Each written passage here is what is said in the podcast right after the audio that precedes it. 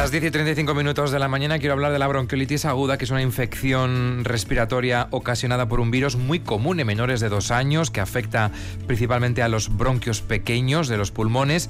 La subida de los casos de bronquiolitis suele ocurrir todos los años, sobre todo durante los meses fríos, pero este año el Departamento de Salud ha puesto especial vigilancia, ya que se espera un aumento de la incidencia tras unas temporadas pasadas en las que ha circulado muy poco por las medidas contra la COVID-19. La población infantil es la más susceptible por no haber estado expuesta a la enfermedad en las temporadas previas. Durante la campaña de este año y como novedad, Osakidecha ha iniciado la inmunización de la población infantil menor de dos años frente a la bronquiolitis y también neumonías provocadas por el virus respiratorio sincitial, con un total de 4.054 dosis suministradas hasta la fecha. Nos vamos a acercar hasta el Centro de Salud de la Coavizcarra para conocer cuál es la situación actual sobre la incidencia de este virus. Allí está Merche Guillén. ¿Cómo está, Segunón?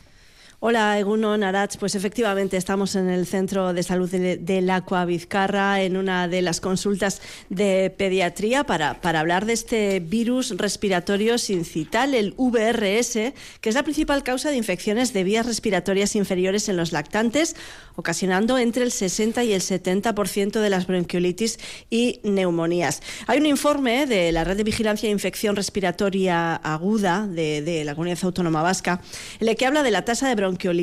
La semana pasada estaba en torno a los 1.396 casos por 100.000 habitantes. En lo que respecta a las hospitalizaciones por bronquiolitis en bebés, se encuentra en niveles inferiores a los alcanzados durante el pico del pasado año. Eh, mencionaba Sarach la vacuna para la bronquiolitis. En Euskadi se ha optado por eh, priorizar esa administración de este anticuerpo a la población de alto riesgo de enfermedad grave por VRS menores de 24 meses y la población sana nacida desde el 1 de julio de 2023. Estamos, como digo, en una consulta de, pediatría de la Coavizcarra con el doctor Asier Saez de Ibarra, que es el coordinador de pediatría de atención primaria de Osakidecha en la OSI Araba. Eh, él lleva aquí ya unos cuantos años eh, trabajando en esta, en esta área de pediatría, en este área de pediatría. Egunon, Asier. Egunon. Bueno, he mencionado una tasa de incidencia 1.396 casos por 100.000 habitantes. Estos son datos de la semana pasada. Tú tienes datos actualizados a día de hoy. ¿Qué me puedes decir? Eso es exactamente. Justo ayer mandaron el nuevo comunicado y ha subido a 1.521 eh, casos por 100.000 habitantes. Eh, Puede ser, em, veo aquí el gráfico, estamos como en, el, en la punta del iceberg. No sé si es esto qué significa exactamente. Sí, es posible que hayamos eh, que se haya alcanzado el pico de, máxima incidencia y pues a ver si en estas semanas empezamos a ver un poquito más de, tranquilidad en respecto a las bronquiolitis. Depende también del tiempo, del ambiente, que en estos días, por ejemplo, ha sido un ambiente no especialmente frío y aún y todo esa incidencia ha ido subiendo. Eso es, eh, sí, porque al final es un virus que se contagia fácilmente, puede producir síntomas catarrales, pasar un poquito inadvertido y entonces pues prácticamente el 90% de los niños menores de dos años se, se contagian de, este virus. Entonces, se contagia muy fácil. Has mencionado síntomas catarrales. ¿Es fácil confundirlo con un catarro al uso? Poquita fiebre, esa tos. Es, sí, es así. La bronquiolitis eh, inicialmente en los primeros días puede ser un cuadro catarral con tos, eh, mocos, algo de fiebre o febrícula y luego generalmente a los tres días, tercer, quinto día empieza a producirse como un empeoramiento. ¿eh? entonces es ahí cuando empezamos a notar que el niño pues respira igual peor, le cuesta más comer. entonces ahí pues a la auscultación solemos apreciar que hay unos pitidos o unos ruiditos en el, en el pecho y ahí es cuando vemos que puede ser una bronquiolitis. ¿Es más difícil el diagnóstico en, en bebés muy pequeñitos? Que los pobres al final no se pueden comunicar tampoco. Sí, al final eh, respiran más deprisa ellos de por sí, entonces la auscultación es un poquito más, más complicada. Eh, bueno, em, eh, ¿cuándo debemos, eh, los aitas llamas, acudir a, la consulta de pediatría? ¿En qué momento? Bueno, pues es una fiebre mantenida que no responde bien a los antitérmicos, que el estado general no, no mejora, le das el antitérmico y no mejora, la frecuencia respiratoria es, está elevada, ¿no? respira más deprisa de lo normal, cuando se le hunden las costillas, eh, eh, está ahí trabajando más para poder coger aire, y entonces ahí hay que consultar. También si el niño pues deja de comer, eh, está somnoliento, irritable, ahí hay que consultar. es, si, si, no se atiende a tiempo, ¿en qué puede derivar? No nos vamos a poner dramáticos, pero bueno, hay que estar alerta. Sí, hay que estar alerta. Lo que pasa es que tampoco hace falta correr si no tiene ese trabajo respiratorio que hemos hablado. Eh, no hay ningún tratamiento.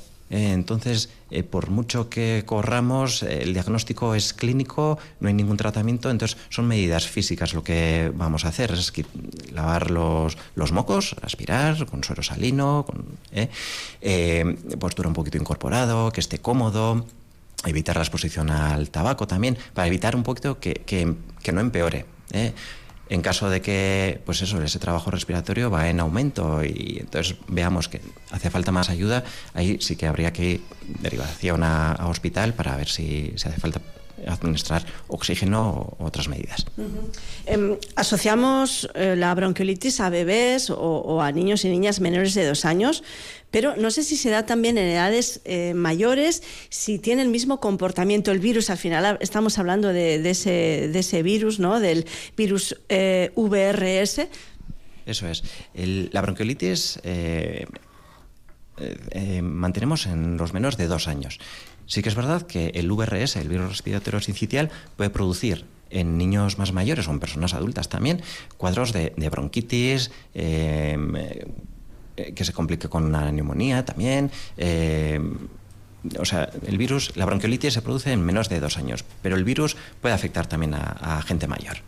Entonces, eso, estos niños de más de dos años que también tengan este, este, este virus, no hablamos de bronquiolitis, sino de otro tipo de, ¿no? de patología bronquitis o ¿no? este tipo de, de, cosas. Bueno, hablamos de la vacuna, Sier, porque este año es el primero en el que Osakich administra esa vacuna para la bronquiolitis. ¿Cuál está siendo la pauta de, de administración y a qué menores se está priorizando? Bueno, llevamos eh, eso, ya vacunando, hemos empezado, se ha empezado a vacunar a los niños con factores de riesgo eh, eh, menores de dos años. posteriormente se empezó en la planta de maternidad a vacunar a los recién nacidos porque se puede poner el anticuerpo, que no es una vacuna, sino es un anticuerpo, desde, desde el nacimiento y posteriormente ya estamos haciendo la recaptación a todos los eh, recién nacidos desde el 1 de julio eh, para ponerles la vacuna, eh, la vacuna, el anticuerpo en los centros de salud. Explícame, necesito saber la diferencia entre el anticuerpo y la vacuna. para hablar con propiedad también, ¿no, Arach? Para, para que el mensaje sea lo más claro posible para nuestros oyentes. Eso es. Eh, no es una vacuna. Eh, la vacuna lo que generalmente hace es se introduce, se, administran partículas de, un virus o bacteria, eh, partículas o virus atenuados y así, y tu cuerpo tiene que generar los anticuerpos. En este caso no, no necesita ese paso. Se, se administran los anticuerpos directamente. Entonces el cuerpo no va a generar anticuerpos, sino que directamente ya los tiene. por eso la, la inmunidad o la prevención se hace desde que se, se, inocula. Se inocula, ¿no? Eso es, sí, sí. sí, sí.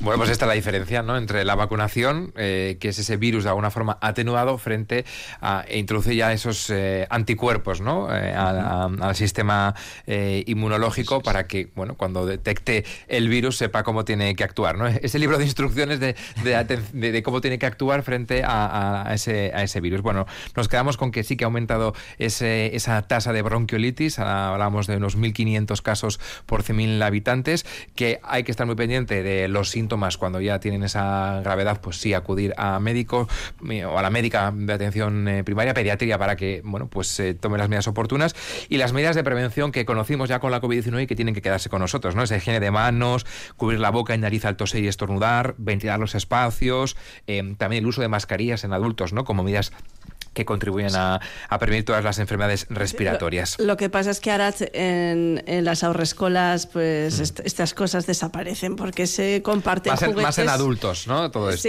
Sí, se, comparten juguetes y, y, mocos y todo. Por, eso decía que el 90% ¿no? de los menores de dos años acaban contagiando, eh, precisamente por la facilidad con la que discurre el virus. Sí, evitar un poquito pues esas interacciones si con la gente adulta, si está con un, resfriado, por leve que sea, ¿eh? mm. evitar un poquito el contacto con los más, los más pequeñitos. Bueno, pues así es, Ibarra es coordinador de pediatría de atención primaria de Osakidecha en la OSI Araba y él trabaja en el Centro de Salud de la Coavizcarra. Gracias, Asier. Miles que Vale, también Merche, grabarte. Grabarte, Agur.